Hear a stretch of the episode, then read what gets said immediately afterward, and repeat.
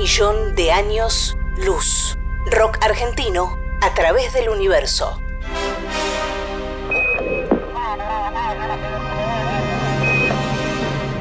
En 1977, la NASA envió al espacio las sondas Voyager 1 y 2. En ellas viaja un disco de oro con sonidos y música de la Tierra. Johnny B. Good de Chuck Berry, la Quinta Sinfonía de Beethoven y Melancholy Blues de Louis Armstrong son algunas de las obras con las que se pueden encontrar, si es que existen, los seres extraterrestres que le den play a ese disco. Le preguntamos a algunos de nuestros artistas qué canción del rock argentino elegirían para mostrarle a seres de otros planetas si pudiéramos enviar un disco al espacio.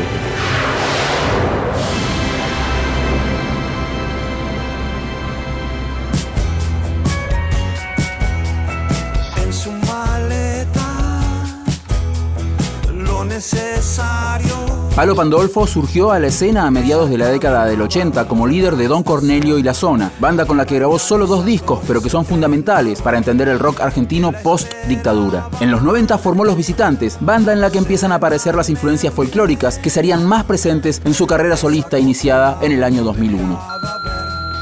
Hola, sí, habla Palo Pandolfo. De mandar una canción al espacio para que lo escuchen los seres de otros planetas, el hijo iniciado del alba de Pescado Rabioso, tema incluido en Pescado 2, porque es un tema de iniciación hacia la apertura de las puertas de la percepción en donde están incluidos los extraterrestres y pueden ser identificados y comprender el trance, la necesidad de trascender a nuestra cápsula de carne y hueso, una búsqueda de universos más elevados. Hasta luego.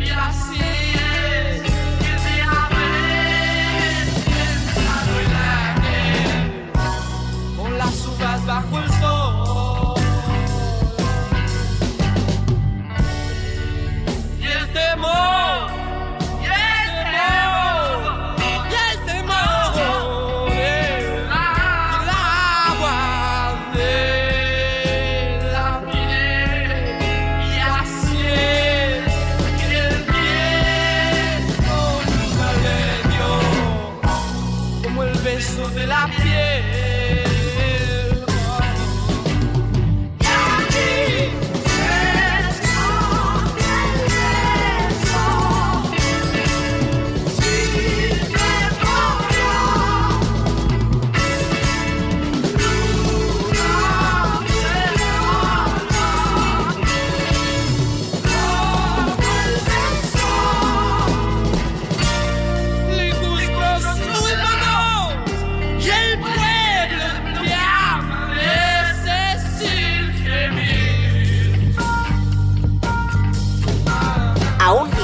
De años luz. Rock argentino a través del universo.